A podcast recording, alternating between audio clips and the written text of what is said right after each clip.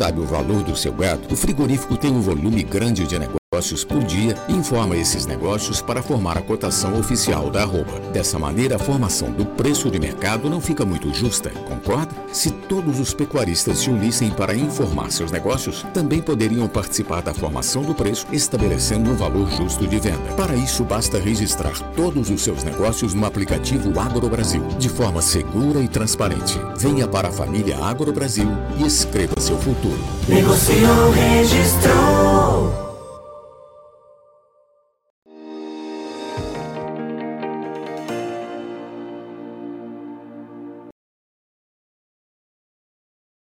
Olá, muito bom dia a você que está conosco, ligado aqui no Notícias Agrícolas, esperando pelas informações do mercado do boi.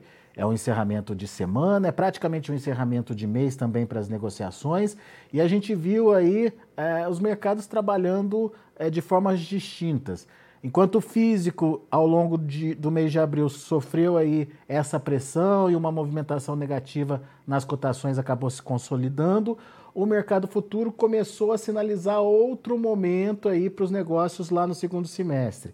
Obviamente, são momentos diferentes de negociação, mas que é, trazem indicação do que está acontecendo aí com o mercado. E para a gente evoluir com essa conversa e entender o que pode ser, o que pode acontecer, tanto no segundo semestre quanto agora nesse curto prazo e principalmente nas próximas semanas aí, nosso convidado hoje é Iago Travagini, analista de mercado lá da Agrifato. Está aqui o Iago com a gente, bem-vindo, meu caro. Muito obrigado por nos ajudar a entender esse mercado. Vamos começar com essa mudança de perspectiva do mercado futuro, pode ser, Iago? Uma recuperação até bastante importante aí ao longo de abril. É, isso traz que, que mensagem para a gente e melhora o ânimo do produtor para a oferta do segundo semestre? Seja bem-vindo. Primeiramente, bom dia a todo mundo que está acompanhando. Mais uma vez, obrigado pelo convite, Alexander. E sim, basicamente o que a gente tem aí ou, ouvido e visto, na verdade, né, consolidado, é uma mês de, principalmente a partir do dia 15 de março, a gente teve uma forte desvalorização do boi gordo no mercado futuro, saindo de 340 no contrato para maio e batendo aí na mínima de 310, chegou em alguns momentos a ser negociado a 310 reais, até o dia 8 de abril, dia 10 de abril. Depois disso, um processo de valorização, obviamente percalçados aí para um momento de queda, mas agora a gente está num, num movimento de recuperação, ou seja, basicamente, o mercado futuro lá atrás precificou um preço para mais de 340, viu que isso não se consolidaria, o físico, aí o, o físico começou a dar sinais de queda, o mercado futuro veio até 310, viu que esse cenário era muito negativo e agora se caminha para o rumo de 324, faltando menos de um mês para esse vencimento. Então, a gente está se encaminhando para que o preço em maio transite aí entre os 315, nas mínimas, provavelmente, até 330, possivelmente. Então, a gente está dentro de um cenário histórico e sazonal que era padrão que acontecesse uma queda. O mercado uh, futuro se antecipou, exagerou nesse movimento e agora busca um padrão nesse meio tempo. Enquanto isso, uh, o, o mês de abril pode se qualificar como basicamente um mês de safra. Né? Acho que a gente está chegando com maior oferta de animais, ao mesmo tempo, nesse meio tempo, a China saiu de um, de um nível excelente de consumo para um nível bom, então, consequentemente, a perspectiva de preço, a própria pressão que os frigoríficos faziam sobre a aquisição de boi China deu uma reduzida. Então, a gente tem um cenário agora que é mais negativo. Era esperado, a gente já pontuava sobre a importância de se analisar a sazonalidade histórica dentro de um ano sobre a precificação do boi gordo. Historicamente, o mês de maio, mês de junho, costumam ser meses em que o preço sofre uma maior pressão negativa. É, e aí a gente chega nesse nível atual em que a gente está entrando no mês de maio, mês qualifica, qualificatoriamente pensando, né, olhando essa sazonalidade histórica, um mês de ainda pressão negativa. Então, a nossa percepção é que, pelo menos os preços físicos, eles não devem sofrer uma pressão de alta nesse momento. Ainda assim, a gente vai caminhar, digamos assim, por um calvário em que a gente fale de preços nesses patamares atuais ou até mesmo sofrendo uma pressão um pouco mais negativa nesse curto prazo, para justamente adequar adequar-se a essa relativa demanda chinesa que ainda continua boa, mas não a ponto de explodir preço, ao mesmo tempo em que a oferta, principalmente de fêmeas, continua relativamente elevada. Então a gente tem uma uma perspectiva de manutenção de preços durante o mês de maio, sem grandes alterações no curto prazo. No médio prazo, a história é um pouco diferente. Muito bom. Então, são cenários distintos para períodos distintos. Focando agora para o que o mercado futuro está indicando para o segundo semestre, é, tem aparentemente uma mudança de tendência, uma animação maior aí, pelo menos uma, uma tentativa do mercado futuro de atrair aquele pecuarista que estava desanimado para fazer o confinamento já está no nível que consegue aí atrair essa oferta ou esse aumento de oferta para o segundo semestre ou ainda não, Iago? Ah, de maneira contundente, ainda não, eu diria, Alexandre. Porque é, né? basicamente a gente tem um preço para o primeiro giro, que seria, ou desculpa, para o segundo giro, que é um animal entregue em julho e agosto, na casa dos 330, vou até pegar aqui agora, é 330 mais ou menos. Esse preço, ele melhorou bem frente ao que a gente tinha lá atrás, então aumentou cerca de 10, 8 reais por arroba.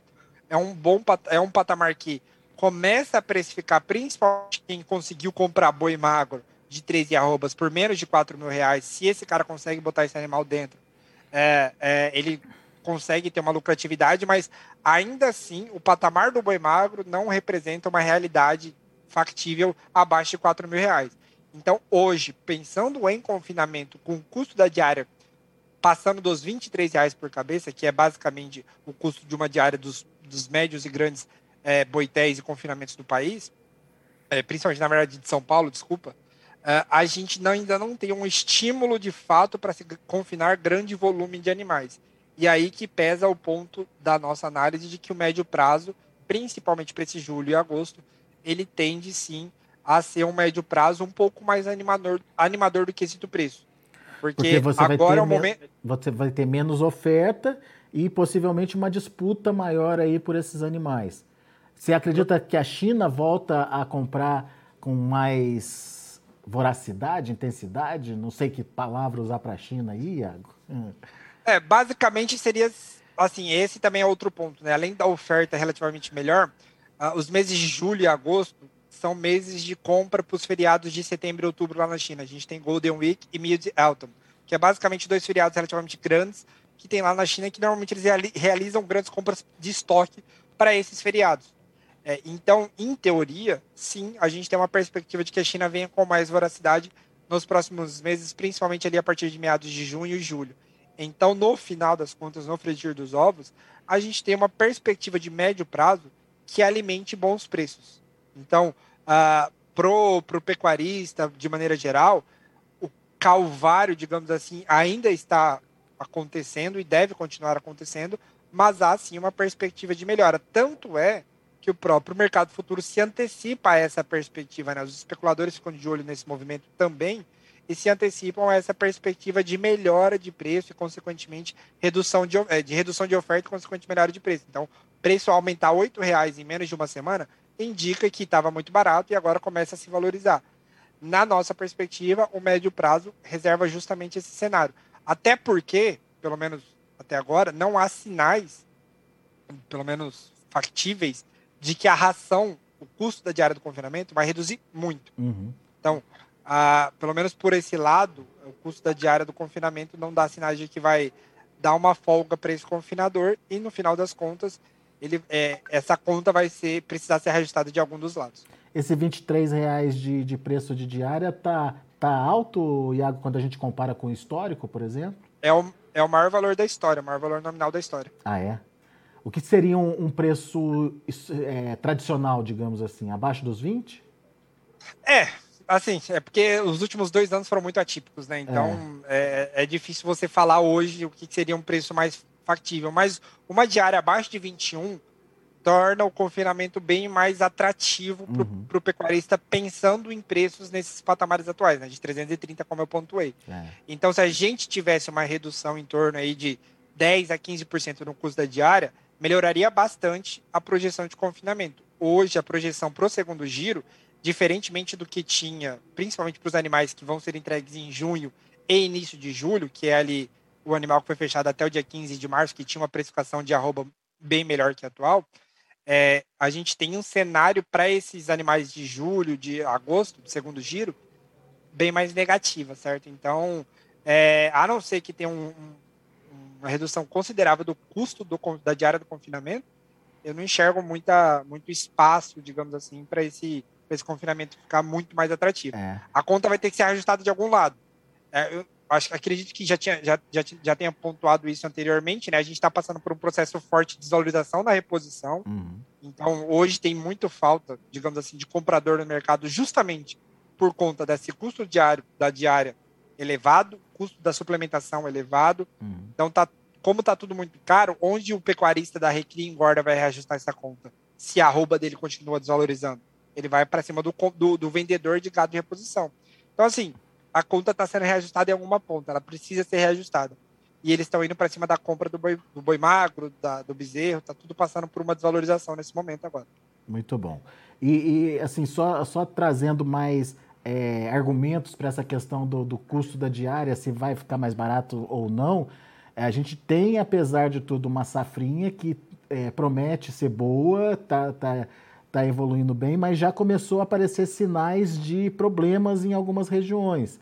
É, a região centro-oeste ali com problema de falta de chuva, no norte do Paraná teve recentemente problema com granizo, enfim. É óbvio que isso, quando a gente coloca é, é, tenta comparar com o, total da safra, é, ainda é, não é um, um, volume que seja significativo, que provoque uma redução muito grande.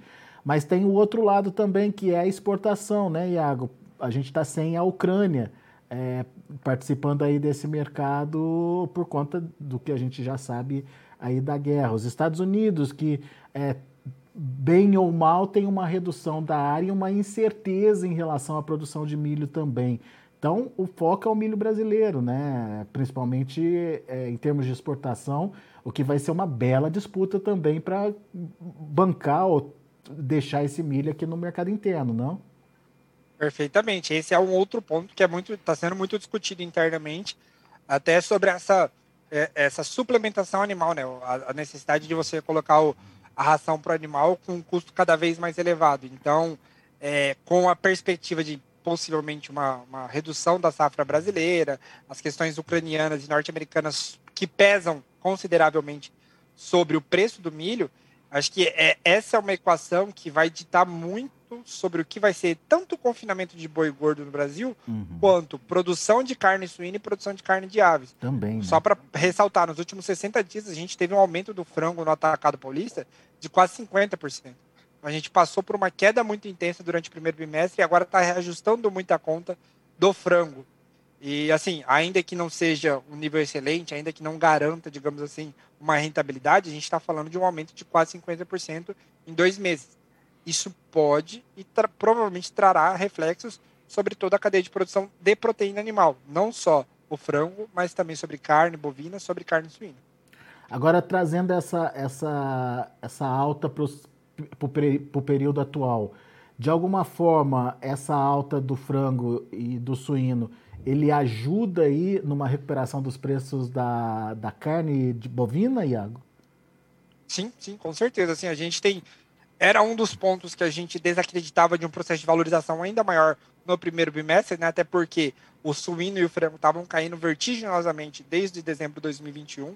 É, acho que foram sucessivas uh, reportagens dentro do Notícias Agrícolas falando da situação dos suinocultores no Brasil, tomando prejuízo de 300, 400 reais por cabeça. Esse processo de prejuízo sempre traz um custo lá na frente, e é o que está acontecendo agora como eles estavam tendo prejuízo lá atrás, a recomposição é muito menor, você produz muito menos, e você sente o reflexo agora, uma oferta cada vez menor pintando no mercado. Então, por conta desse reajuste entre o que é oferta e o que é demanda, a gente vê esse cenário de valorização muito grande. Com um cenário em que o frango resfriado está flertando com as máximas históricas nesse momento, o, o suíno ainda não, mas é um processo mais demorado, justamente por conta do ciclo produtivo de cada cultura, a tendência é que nos próximos meses a solidez da carcaça bovina que paira ali próximo dos 20 reais, né? Ele, ela tem um fundo relativamente próximo dos 20 reais. A solidez dessa, dessa carcaça bovina ganha ainda mais força, porque as outras proteínas vão estar num patamar que vão deixar aí a, a carne bovina num, num ambiente competitivamente falando atrativo. Então, o custo-benefício vai acabar pesando para o consumidor final isso no frigir dos ovos leva a uma, uma solidificação e uma sustentação maior do, da carcaça bovina no atacado. Isso já é para agora, para as próximas semanas, ou demora um pouquinho mais, Iago? É, assim, já está acontecendo agora, um processo em que a carcaça bovina e o frango estão ficando num patamar relativamente mais parelhos, digamos assim, mais próximo da média histórica de diferença de preço, mas eu acho que é um processo contínuo ainda, ainda tende a acontecer pelos próximos, pelas próximas semanas.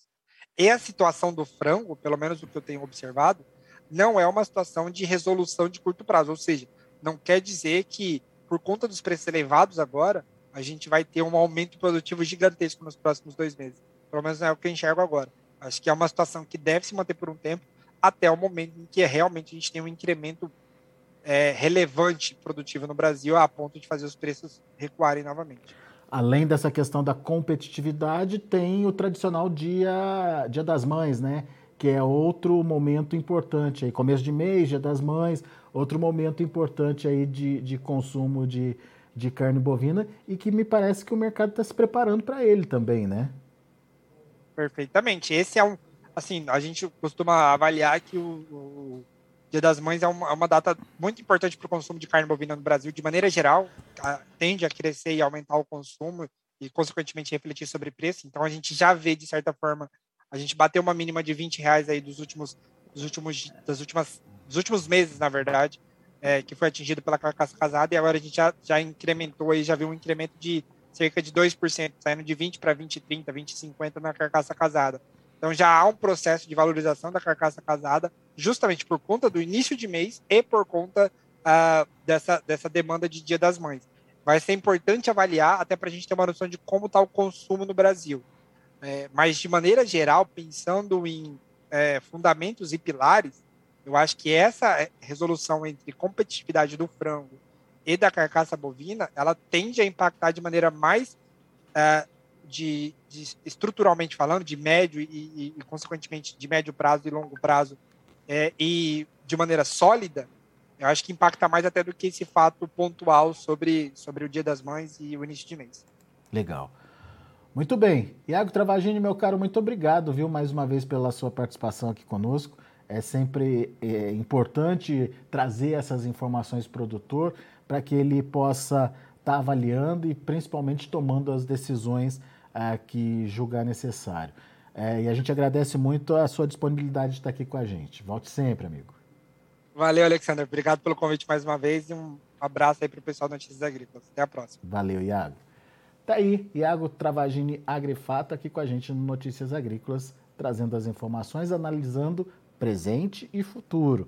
Uh, o mercado futuro sinalizando continuidade da alta, o mercado físico ainda patinando, é, apesar de estar tá buscando um piso ali nas cotações, aparentemente é, o mercado físico ainda pode derreter um pouquinho na visão do Iago agora ao longo do mês de maio. Depois não, depois toma tração e é, tende a voltar a subir, mas principalmente dependendo aí da volta de uma demanda mais consistente aí da China. Vamos esperar para ver o que vem, principalmente do consumo chinês nos próximos meses. Mas deixa eu passar os números para vocês do boi gordo lá na B3. A gente tem um abril a 332,60, trabalhando nesse momento com queda de 0,08%.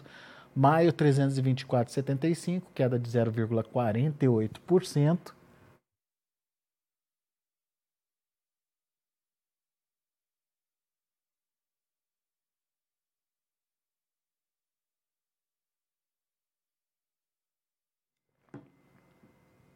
Junho 325,80, queda de 0,21%, agosto 330 reais, queda de 0,03%. Indicador CPEA fechou o dia de ontem a R$ 333,30, uma queda de 0,69%. Muito bem, são esses os números de hoje do mercado do boi. A gente vai ficando por aqui. Agradeço muito a sua atenção e a sua audiência. Se inscreva em nossas mídias sociais no Facebook, Notícias Agrícolas. No Instagram, arroba Notícias Agrícolas. E em nosso Twitter, arroba Norteagri. E para não perder nenhum vídeo, não se esqueça de nos acompanhar no YouTube e na Twitch, Notícias Agrícolas Oficial.